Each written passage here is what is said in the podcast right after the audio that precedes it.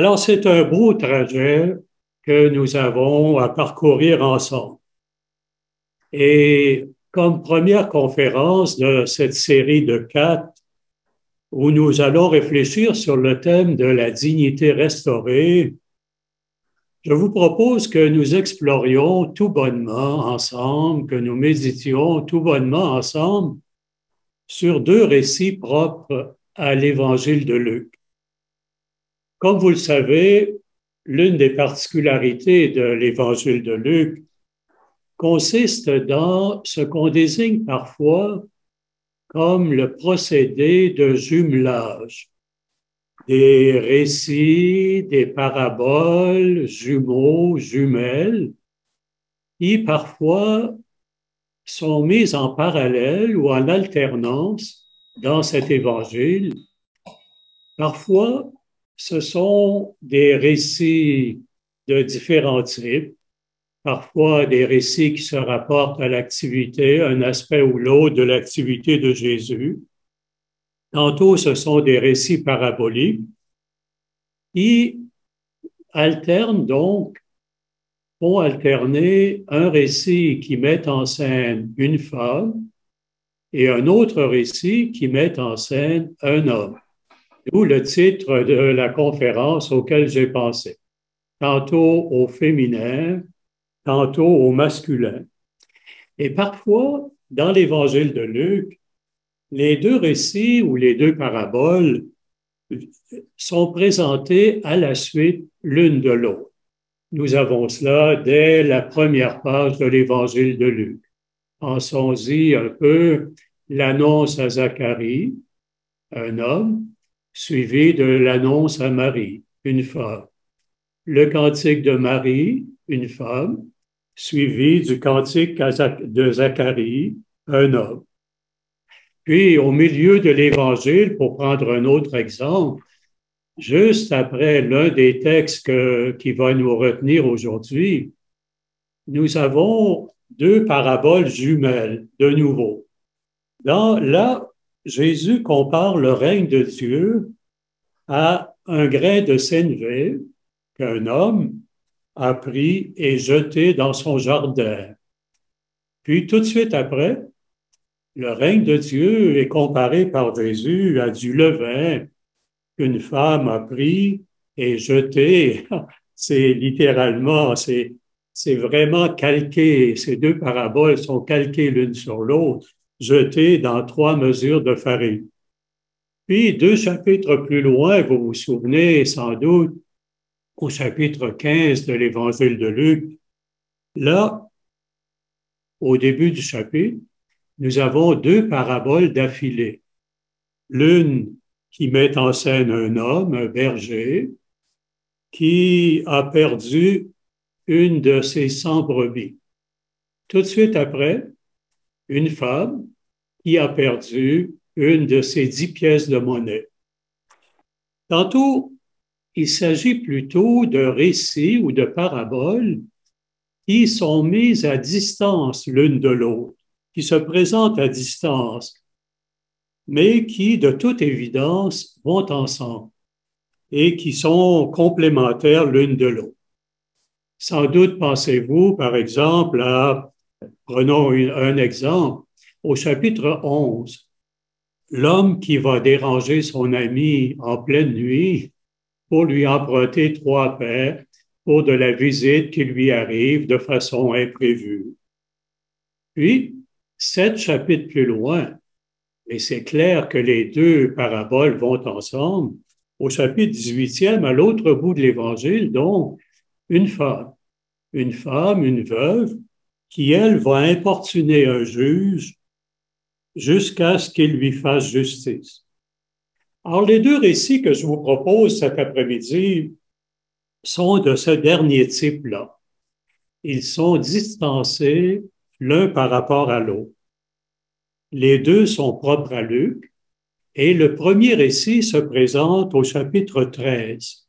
Il s'agit du récit de la femme handicapée, la femme courbée, comme euh, nous avons l'habitude de dire, au chapitre 13, versets 10 à 17.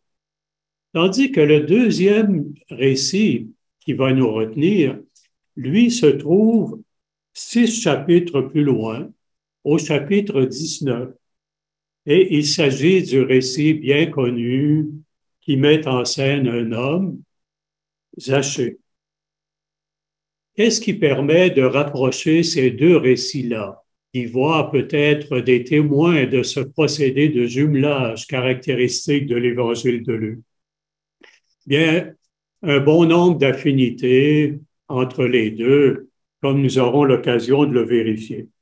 Et en particulier, le fait que à la dernière, à l'avant-dernier verset de chacun de ces deux récits, Jésus réhabilite aux yeux des témoins la femme aussi bien que l'homme en les désignant tous les deux de la même manière. Cette fille d'Abraham au chapitre 13, cette fille d'Abraham, ne fallait-il pas qu'elle soit déliée un jour de sabbat? demande Jésus. Puis, à propos de Zachée, qui est méprisé comme un pécheur, lui aussi, dit Jésus, est un fils d'Abraham. Voyez, une femme, un homme, une fille d'Abraham, un fils d'Abraham.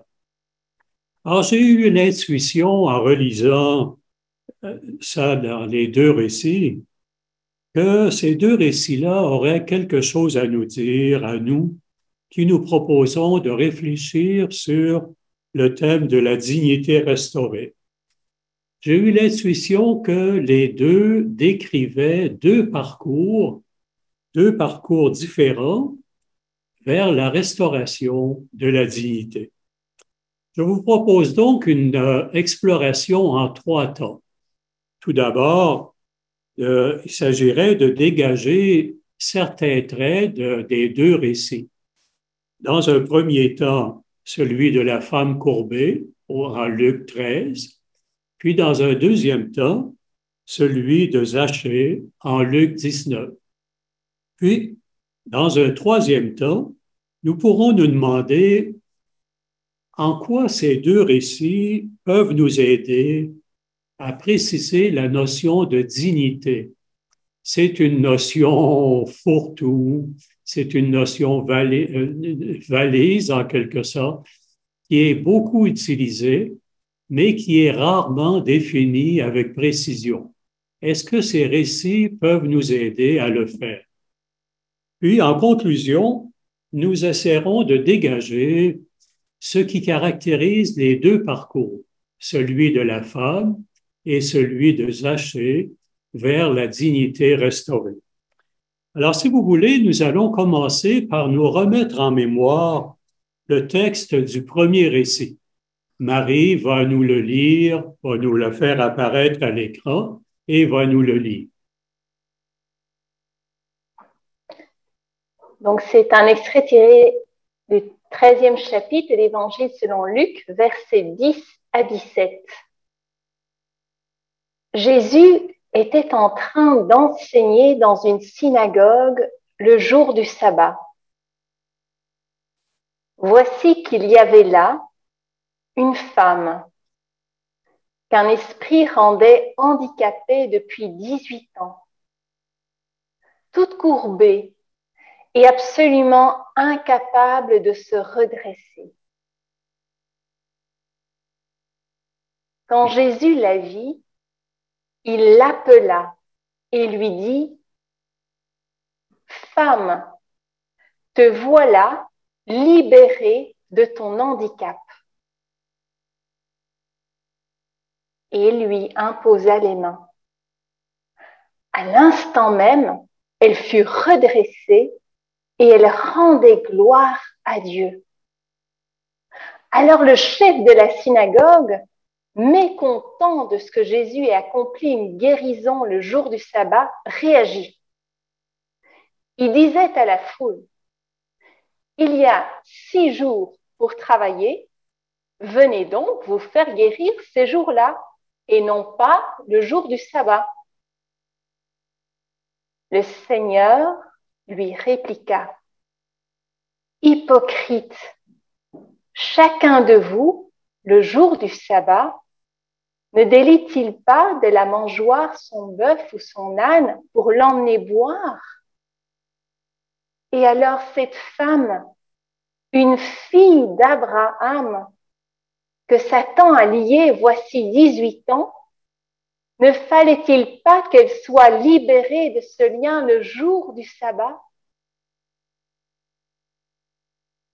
À ces paroles de Jésus, tous ses opposants étaient remplis de honte, tandis que la foule entière se réjouissait de toutes les choses merveilleuses qui arrivaient grâce à lui. Merci Marie.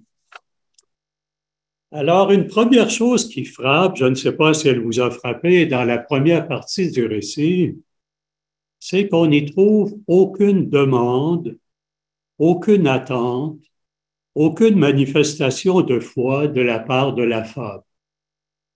Rien qui ressemble, par exemple, à l'attitude de la femme, une autre femme, qui, elle, souffre depuis douze ans d'hémorragie, dont il est question dans un autre récit. Vous vous souvenez, cette femme qui dit, si seulement je peux arriver à toucher la frange de son vêtement, je serai sauvée.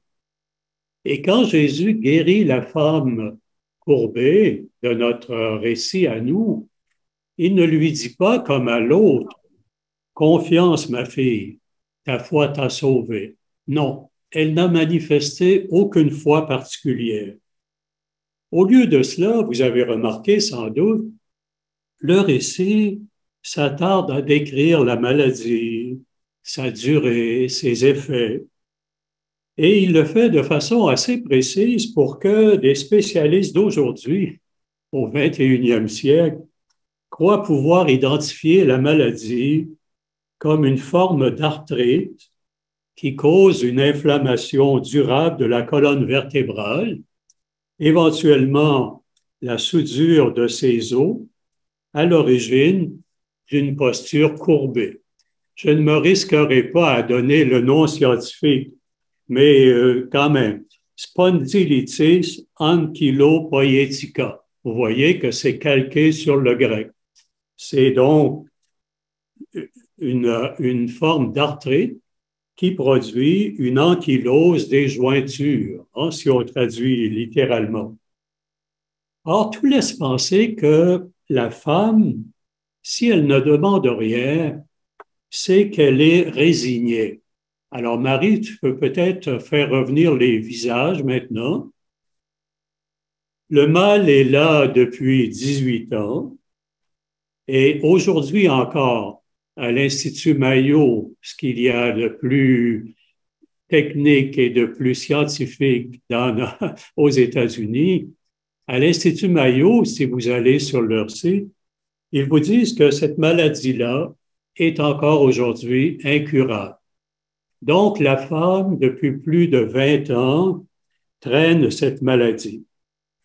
Et quand elle est guérie, en rendant gloire à Dieu, elle manifeste qu'elle est comblée, que cela correspond à son vœu le plus profond, à quelque chose d'inespéré qu'elle n'attendait plus. C'est donc que tout relève dans ce récit de l'initiative de de Jésus.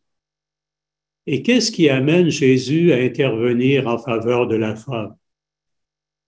Vous avez remarqué que la première partie du récit s'en tient à décrire les faits, le déroulement extérieur, ce qu'on a vu et ce qu'on a entendu, sans rien dire des sentiments éprouvés intérieurement, ni des motivations intérieures, pas plus du côté de Jésus que du côté de la femme. Le récit note seulement que Jésus, alors qu'il est en train d'enseigner, voit la femme.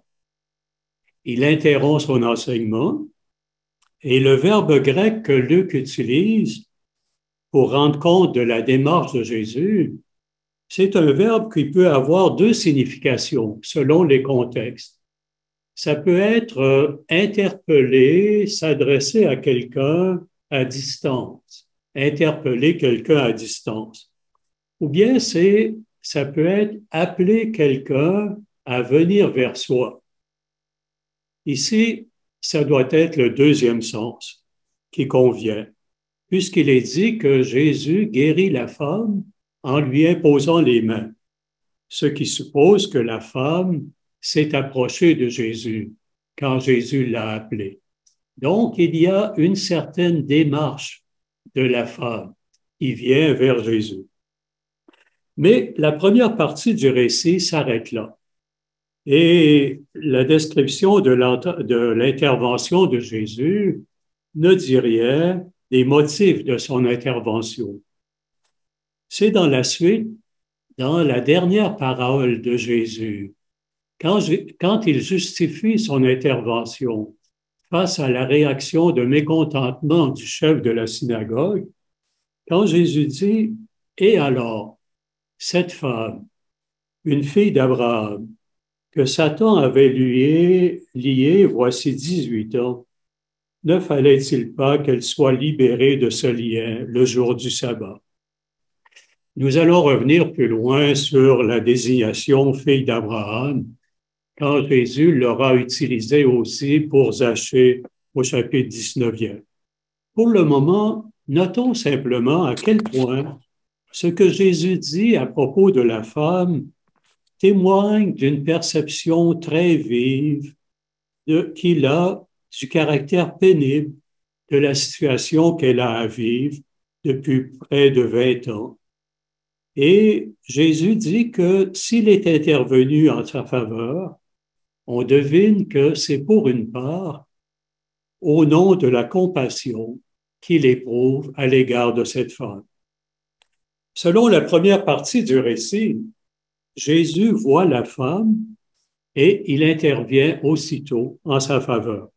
L'ayant vue, Jésus l'appela et il lui dit, Femme, te voilà libérée de ton handicap.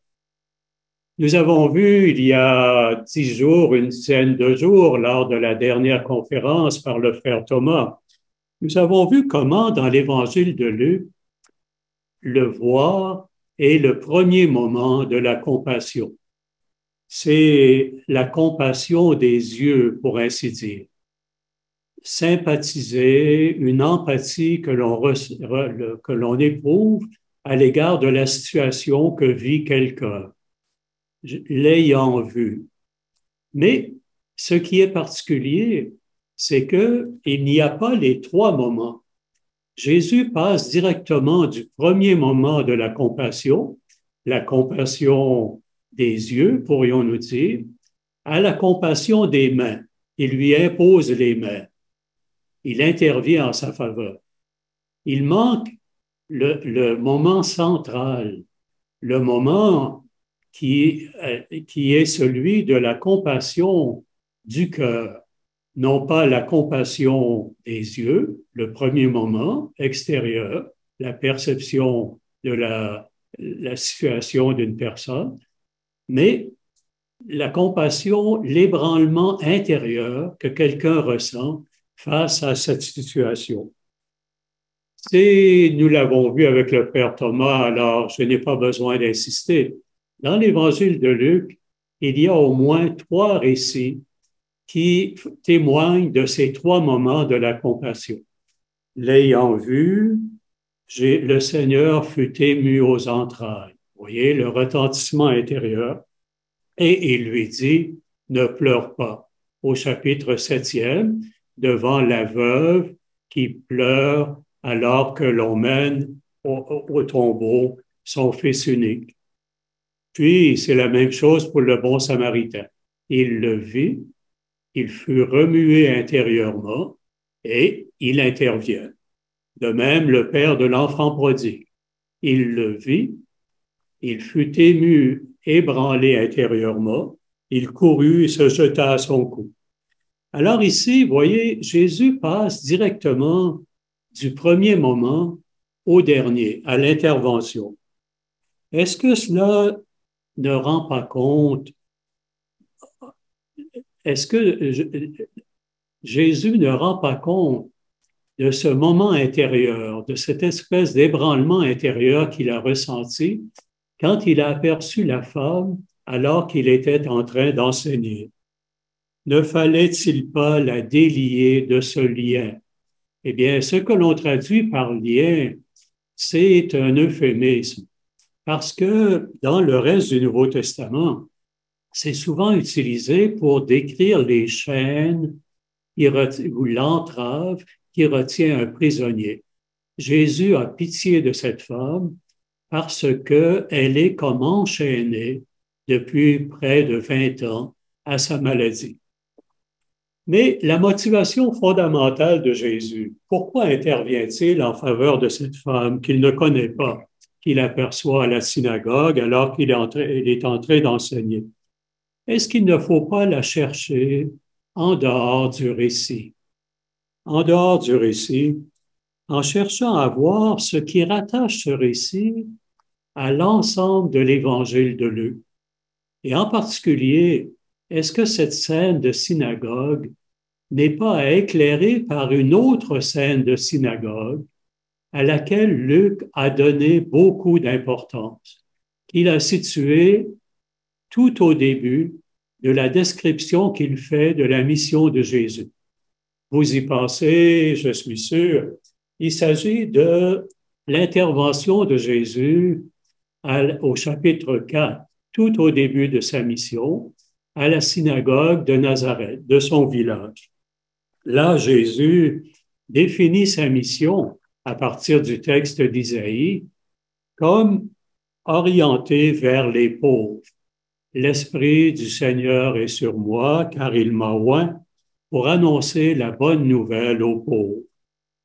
Chez Luc, on constate que cette désignation pauvre, qui va revenir régulièrement dix fois par la suite, eh bien, cette désignation est toujours chez Luc à comprendre à ce que nous appellerions, nous, la condition socio-économique de quelqu'un.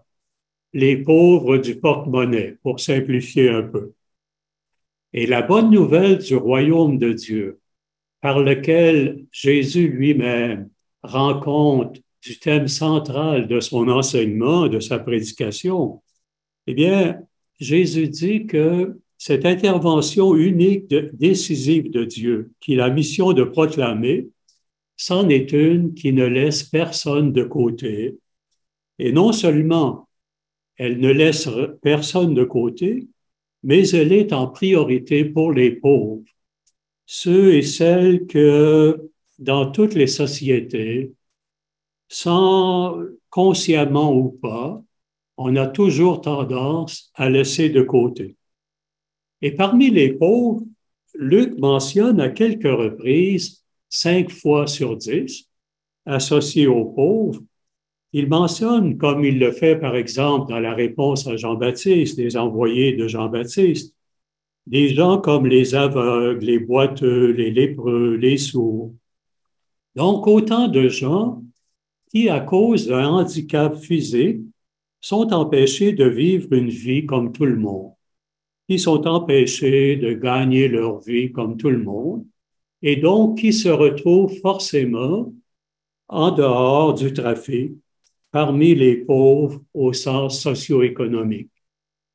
Et la dernière liste du genre, c'est très frappant. La cinquième et dernière liste des pauvres qu'on trouve dans l'évangile de Luc, c'est au chapitre 14e, quelques versets plus loin du texte de la, la femme courbée, la guérison de la.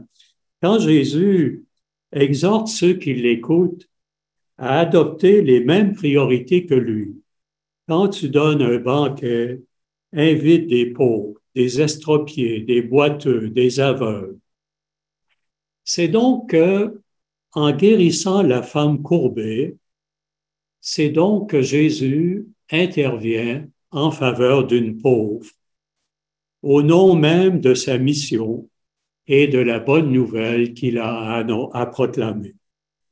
Et c'est ainsi que la guérison de la femme courbée devient, pourrions-nous dire, un signe des priorités de Dieu. Ou si l'on veut, la guérison de la femme courbée devient le signe d'un royaume prêt à accueillir tout le monde, à commencer par les plus pauvres. Et ça nous amène à notre deuxième récit, un peu en m'amusant, parce que c'est un texte amusant. Je l'ai intitulé À moins cinq, la rencontre avec Zachée. Luc 19, 1, 10. Pourquoi à moins cinq? Ben, vous vous doutez bien. Pour signifier à la dernière minute. En effet, Zachée entre en scène au moment où se termine la mission de Jésus. Ce récit de la rencontre de Jésus avec Zachée, c'est l'avant-dernier de la longue section centrale qui, chez Luc, commence au milieu du chapitre 9e et qui se termine à, la fin du chapitre 9e et qui se termine dix chapitres plus loin, au chapitre 19e. Aussitôt après avoir la rencontre avec Zachée, Jésus va entrer à Jérusalem, puis il va entreprendre, là, ce sera l'entrée finale dans, de son ministère, l'étape finale de son ministère, avant d'entrer dans la passion. Alors écoutons Marie nous lire le récit de Zachée, qui nous est bien familier. Et j'en profite aussi pour nous dire que s'il y a des questions, des commentaires qui nous viennent, nous pouvons les envoyer par écrit à poser la question, vos questions ici. Voilà. Alors nous voici dans le récit de l'évangile selon Luc au chapitre 19, versets 1 à 10. Entré dans Jéricho, Jésus traversait la ville. Et voici qu'il y avait là un homme du nom de Zachée. Il était le chef des collecteurs d'impôts et il était riche.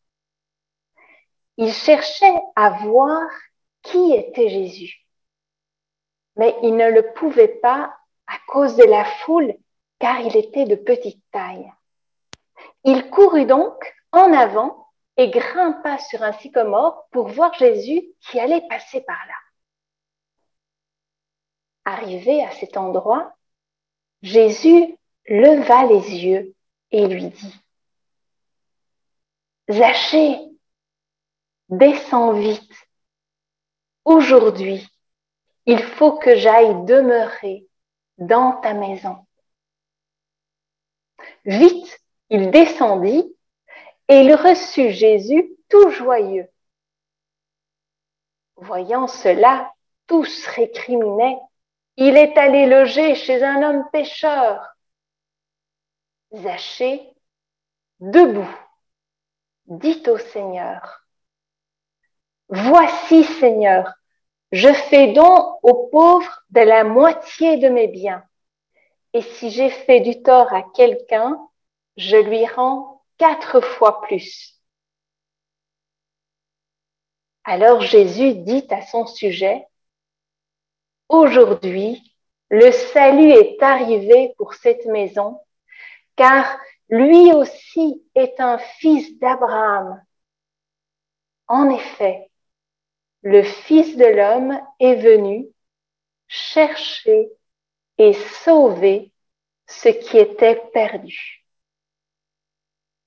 Alors, nous allons garder le texte à l'écran un moment et simplement pour observer que si nous utilisons des divisions très simples, on peut distinguer de nouveau dans ce récit deux parties qui décrivent deux mouvements inverses en quelque sorte. D'abord, le mouvement de Zachée vers Jésus. Zachée cherche à voir Jésus. Puis, le mouvement inverse de Jésus qui va vers Zachée. Zachée, il faut que j'aille demeurer dans ta maison. Alors, nous pouvons retourner au visage maintenant Nous savons déjà que les deux textes se terminent de la même manière. De part et d'autre, la femme guérie et Zachée sont désignés de la même manière, nous l'avons dit tout à l'heure, à l'avant-dernier verset de chacun des récits. Cette femme, une fille d'Abraham, lui aussi est un fils d'Abraham. Mais je ne sais pas si ça vous a frappé, les deux récits commencent aussi de la même manière, ce qui laisse penser que ça doit être un jumelage voulu. Les deux commencent en voici qu'il y avait là une femme au chapitre 13e, Kai Idou Gunet. Puis, le récit de Zachée, Kai Idou Aner. Ah, mais voilà qu'il y avait là une femme voilà qu'il y avait là un homme. Donc, sans doute, vous voyez, ils sont apparentés. Mais en même temps, on se rend compte que nous passons, nous venons de passer dans un tout autre univers. Alors que la femme était anonyme, lui est identifié par son nom. Il s'appelle Zachée.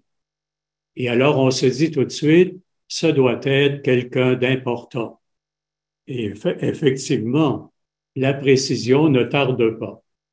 Figurez-vous que le terme que Luc emploie pour désigner la profession qu'il exerce, les spécialistes du grec ancien disent que on n'a ça qu'une fois, pas seulement dans toute la Bible, mais dans toute la littérature grecque connue jusqu'à maintenant.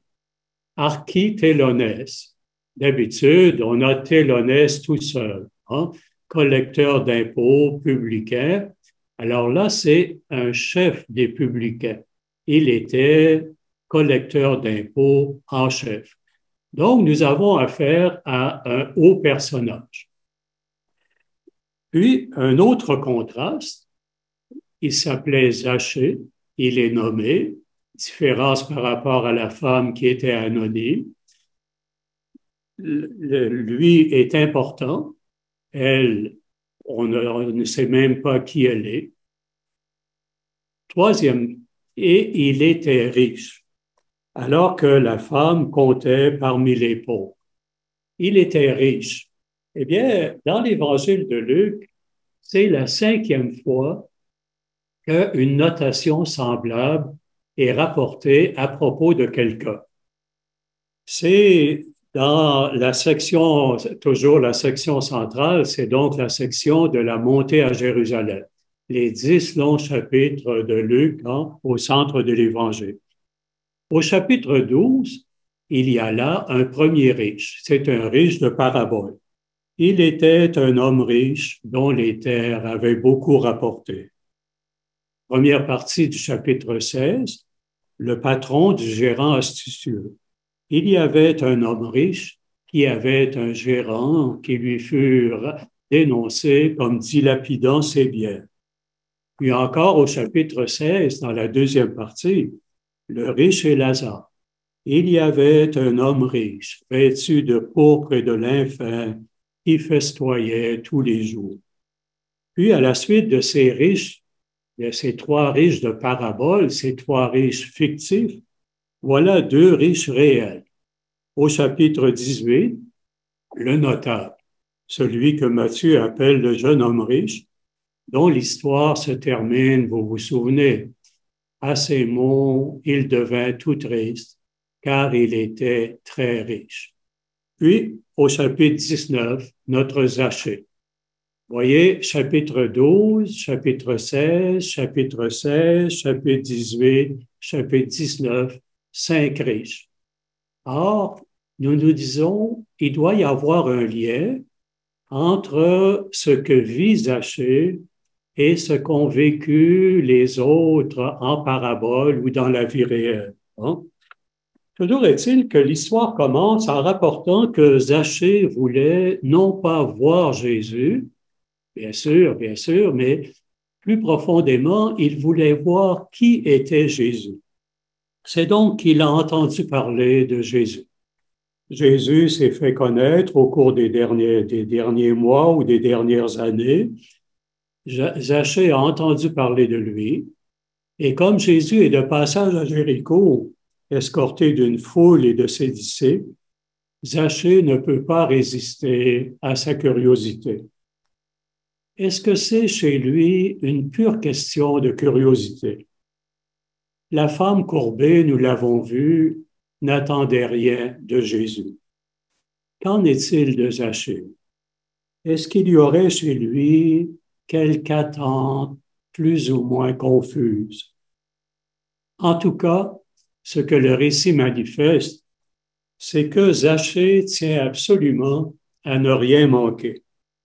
Et comme il est petit, comme il ne peut pas apercevoir Jésus à travers la foule, il ne craint pas tout haut fonctionnaire qu'il soit, de courir à toute allure et de grimper dans un arbre. Il doit se dire, ça n'a pas d'importance, personne ne me verra, tous les regards sont braqués sur Jésus, sur le prophète qui passe. C'est alors que se produit la surprise. Zachée va en avoir pour son argent, c'est le cas de le dire. Voilà que Jésus l'appelle, comme il avait appelé la femme courbée. Descends vite, Zachée. Il faut que j'aille demeurer chez toi. Pour Zachée, comme pour la femme, ce qui va arriver ensuite va découler entièrement de l'initiative de Jésus. Et qu'est-ce qui arrive? Eh bien, la première réaction de Zachée ne se fait pas attendre. Descends vite, lui dit Jésus. Vite, il descendit. Il faut que j'aille rester chez toi, lui dit Jésus. Il le reçut chez lui, tout joyeux. Eh bien, on se dit, on se prend à penser que l'empressement de Zachée à descendre de son arbre, puis la joie qu'il ressent à accueillir Jésus chez lui, on a bien l'impression que d'avoir affaire à un homme comblé. C'est donc qu'il y avait chez lui quelque chose de plus que la simple curiosité. Zachée devait attendre confusément quelque chose. En tout cas, à, cause de l'initiative de Jésus, Jésus, comme la, euh, Zachée, comme la femme, se retrouve devant quelque chose d'inespéré, d'inattendu. Mais qu'est-ce qui arrive ensuite?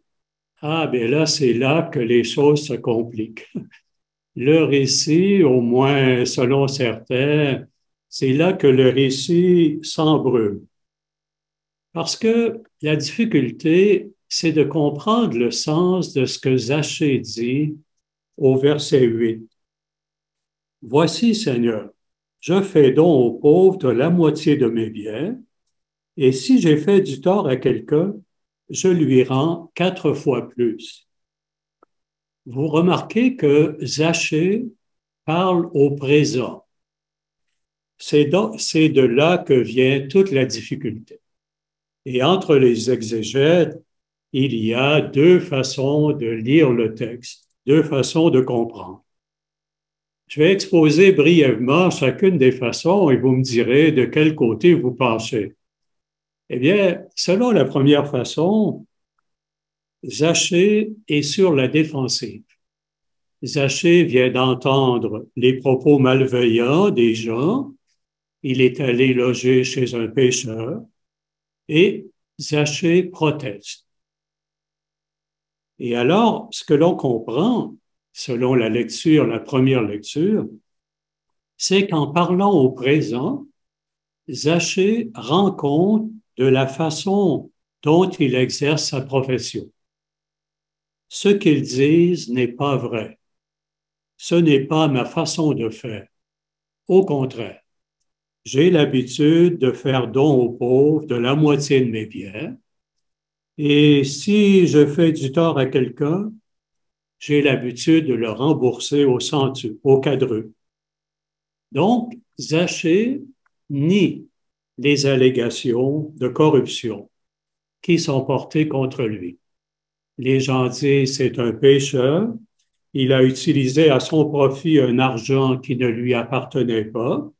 Donc, on l'accuse de corruption. Et alors, Zachée proteste. Ce n'est pas juste ce qu'ils disent.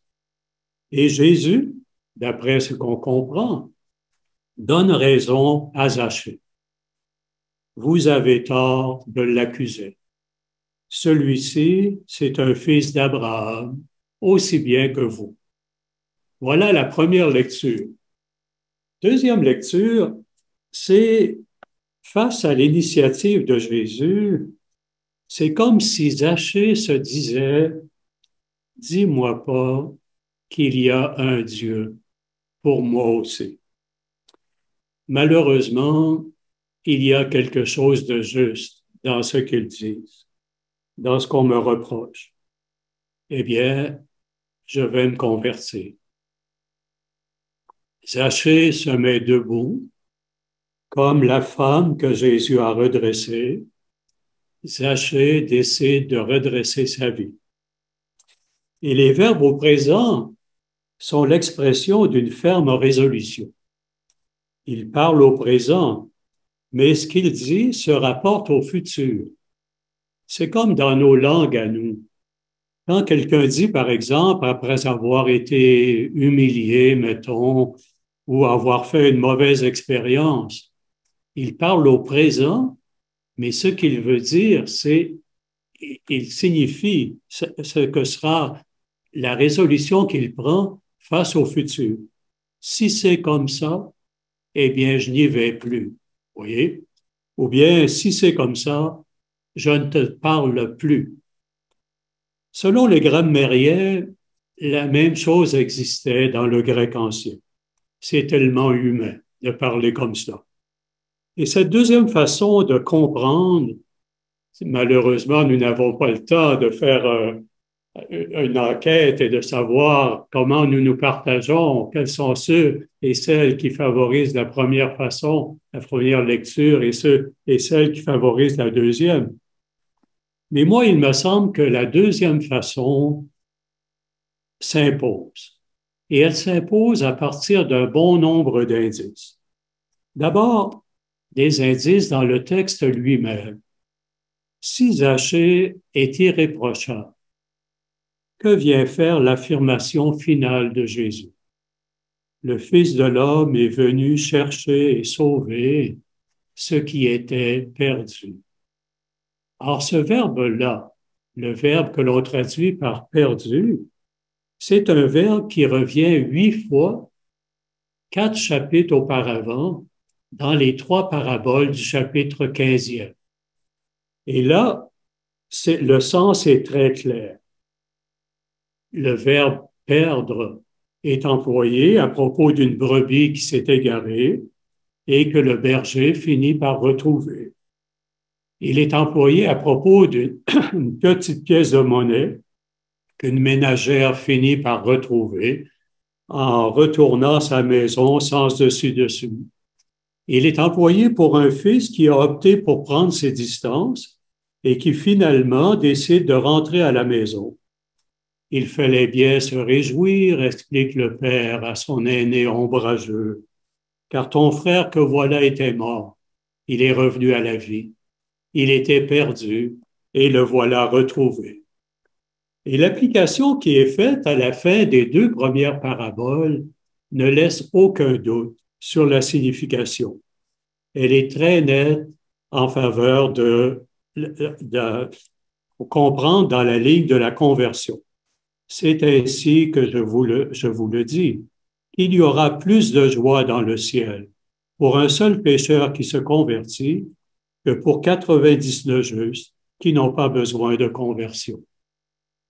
Et l'affirmation finale de Jésus, je ne suis pas venu appeler le, je ne suis pas, oui, je suis venu, le Fils de l'homme est venu pour chercher et sauver ce qui était perdu.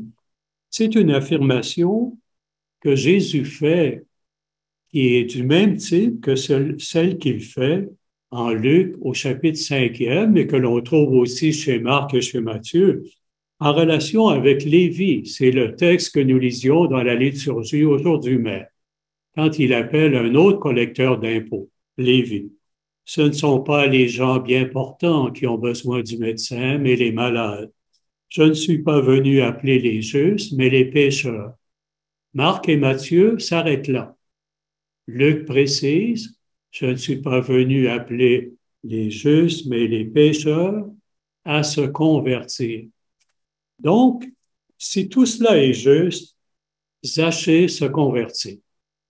Il réussit, lui, à moins cinq. Il réussit là où les quatre riches qui l'ont précédé ont achoppé. Zachée décide de s'ouvrir aux autres, en particulier aux pauvres. Je donne la moitié de ma fortune aux pauvres, et si j'ai extorqué quelque chose à quelqu'un, je lui rendrai au cadre. Et Jésus dit, aujourd'hui, le salut est arrivé pour cette maison. Zachée passe le test alors qu'il est moins sain et il s'entend dire aujourd'hui. Est-ce que ça ne fait pas penser à un autre pécheur repenti qui, dans l'évangile de Luc, arrivera lui aussi à la dernière minute? Et à qui Jésus dira la même chose aujourd'hui même. Non pas j'irai habiter chez toi, mais toi, tu viendras habiter chez moi. Tu seras avec moi dans le paradis. Alors voilà, nous avons parcouru à grande enjambée les deux textes. En quoi ces deux récits peuvent-ils nous aider à réfléchir sur notre thème, la dignité restaurée? Vous comprenez bien que je ne suis pas philosophe ni théologien systématique. Je suis un pauvre exégète qui essaie de dégager le sens des textes en cherchant à voir en quoi ils peuvent inspirer la vie, la réflexion, les façons de voir, les façons de vivre. Alors, allons-y modestement sur la pointe des pieds. Et commençons, si vous le voulez, par le récit de Zachée. Il me semble que nous pouvons en dégager une notion de la dignité que j'exprimerai de la façon suivante, bien simplement. La dignité, c'est une qualité d'être et une certaine qualité de vie qui appelle le respect. Il me semble que sans doute le mot dignité n'est pas présent dans le récit de Zachée, encore moins l'expression dignité restaurée, mais il m'apparaît que c'est bien de cela qu'il s'agit. À la fin du récit, quand Zachée a exprimé sa résolution de se convertir, Jésus dit de lui, lui aussi est un fils d'Abraham. Jésus affirme par là qu'à ses yeux, Zachée est réhabilité. Jésus reconnaît chez lui une qualité d'être qui fait de lui un véritable croyant. Par l'option qu'il vient de faire, Zachée retrouve la dignité d'un croyant authentique, digne de prendre place dans la grande lignée qui remonte à, qui remonte à Abraham. Et il s'agit bien d'une dignité restaurée parce que la qualité de croyant de Zachée lui était contestée. Il est allé loger chez un pécheur. Aux yeux des autres, Zachée apparaissait comme un croyant indigne. Indigne parce que, automatiquement, du fait qu'il exerce une profession qui expose à la malhonnêteté, à la corruption, publicain est l'équivalent de pécheur dans tous nos évangiles, archi-publicain devait être équivalent d'archi-pécheur. Puis, d'autre part, c'est qu'il ne semble pas s'agir seulement d'allégations sans fondement, puisque Zachée lui-même paraît bien reconnaître qu'il n'a pas la conscience tout à fait tranquille si j'ai extorqué quelque chose à quelqu'un, je vais le rembourser au cadreux. Eh bien, c'est donc que la dignité requiert pas seulement une qualité d'être, dans le cas, une identité croyante de principe, mais encore une qualité de vie accordée à la condition de croyant. Zachée se convertit, sa qualité de fils d'Abraham lui est rendue. Prenons maintenant le cas de la femme courbée. Dans son cas à elle, le récit ne dit rien, ne dit pas que, comme Zachée, elle n'a pas été respectée comme croyant. Non, cette femme semble avoir sa place à la synagogue, mais elle est, déconsidérée d'une autre manière. Ce que Jésus dénonce en rapport avec elle, c'est une certaine façon restrictive de concevoir et de pratiquer l'observance de la loi, en particulier l'observance du sabbat, qui aboutit à un illogisme, à un non-sens, qui en arrive à accorder à une personne humaine un traitement inférieur à celui des animaux. Jésus dit, hypocrite, vous estimez que vous ne manquez pas à l'observance du sabbat quand vous détachez votre âne ou votre bœuf de leur mangeoire pour les mener boire, et vous contestez que moi, je puisse délier de son handicap le jour du sabbat un être humain. Cette femme, qui par surcroît est une fille d'Abraham. Voyez, nous avons là trois choses. Premièrement, la comparaison entre le traitement des animaux et le traitement des êtres humains. Deuxièmement, la désignation cette femme, Taoten, celle-là. Troisièmement, la désignation fille d'Abraham. Eh bien, le récit laisse donc entendre que la femme, elle n'est pas seulement guérie, on pourrait dire qu'elle est réhabilitée de trois manières. En tant qu'être humain, en tant que croyant, puis en tant que femme. Cette femme anonyme, elle est la seule dans toute la Bible à être désignée comme fille d'Abraham. On a des fils d'Abraham à la douzaine dans la Bible mais on n'a qu'une fille d'Abraham. Et c'est une femme parfaitement inconnue et anonyme. Cette femme, cette pauvre, cette anonyme, elle est fille d'Abraham au même titre que Zachée. L'homme, le riche, Zachée le converti. Mais les deux sont parfaitement égaux en tant que croyant. La femme est entrée à la synagogue ce samedi matin en attendant rien de spécial. Elle sort de la synagogue après avoir remporté le gros lot. C'est comme si Jésus avait anticipé ce que Saint Paul dira plus tard pour rendre compte de l'extension nouvelle l'extension universelle de la descendance d'Abraham. Il n'y a plus ni juif, ni grec, ni pauvre, ni riche, ni esclave, ni oblé, ni homme, ni femme. Si vous appartenez au Christ, Galates 3, 29, vous êtes la descendance d'Abraham, héritier selon la promesse. Conclusion. C'est donc que nos deux textes décrivent chacun un parcours,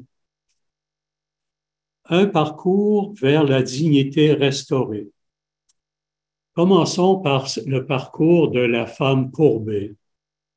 C'est un parcours auquel elle n'avait jamais pensé, quelque chose d'inattendu et d'inespéré. Cette femme était résignée. C'est un parcours qu'elle est appelée à accueillir comme un pur don d'un bout à l'autre.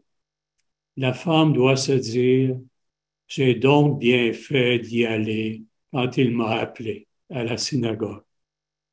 C'est un parcours qui résulte entièrement de l'initiative de Jésus. Mais c'est un parcours qui nous est devenu inaccessible. C'est un parcours qui n'est pas réitérable. Ce parcours a été accompli au temps unique de la mission de Jésus, de l'intervention unique de Dieu en Jésus. C'est une de ces interventions extraordinaires dont on se souvenait, dont les disciples se souvenaient, quand ils évoquaient pour parler comme Luc le temps privilégié de la visite de Dieu. Béni soit le Seigneur, Dieu d'Israël. Il visite et rachète son peuple pour faire plaisir à Marie, là. C'était le sujet de sa thèse. Donc, le premier parcours, celui de la femme, qui, dont la dignité est restaurée trois fois, pour ainsi dire. Maintenant, le parcours de Zachée. Eh bien, lui aussi, c'est un parcours qui résulte de l'initiative de, Jésus. Jésus a appelé Zachée comme il a appelé la femme. Et les deux sont, sont allés à Jésus. Zachée descendu. Mais c'est un parcours qui se présente non pas comme un pur don, mais comme un appel à la liberté. C'est un parcours dans lequel Zachée est appelé à s'investir de façon exigeante. Zachée est appelé à prendre le chemin que sont appelés à prendre les croyants et les croyantes de tous les temps. Un parcours que nous sommes nous-mêmes appelés à emprunter individuellement ou en Église. C'est le chemin de la conversion. Comme l'a écrit magnifiquement un auteur spirituel, telle est donc la bonne nouvelle. Toi aussi, tu es aimé de Dieu. Jésus ne lui adresse pas un discours pour l'en convaincre. Il se comporte avec lui de telle façon que Zachée, aussitôt, découvre en lui quelque chose de plus grand, de plus noble que ce qu'il pensait, lui le publicain, enfermé dans l'image que les gens lui renvoient. Sachez découvre en lui quelque chose qui bouge et qui remue dans son cœur, l'allégresse de l'enfant qui entre dans la vie, la conscience d'être un fils d'Abraham.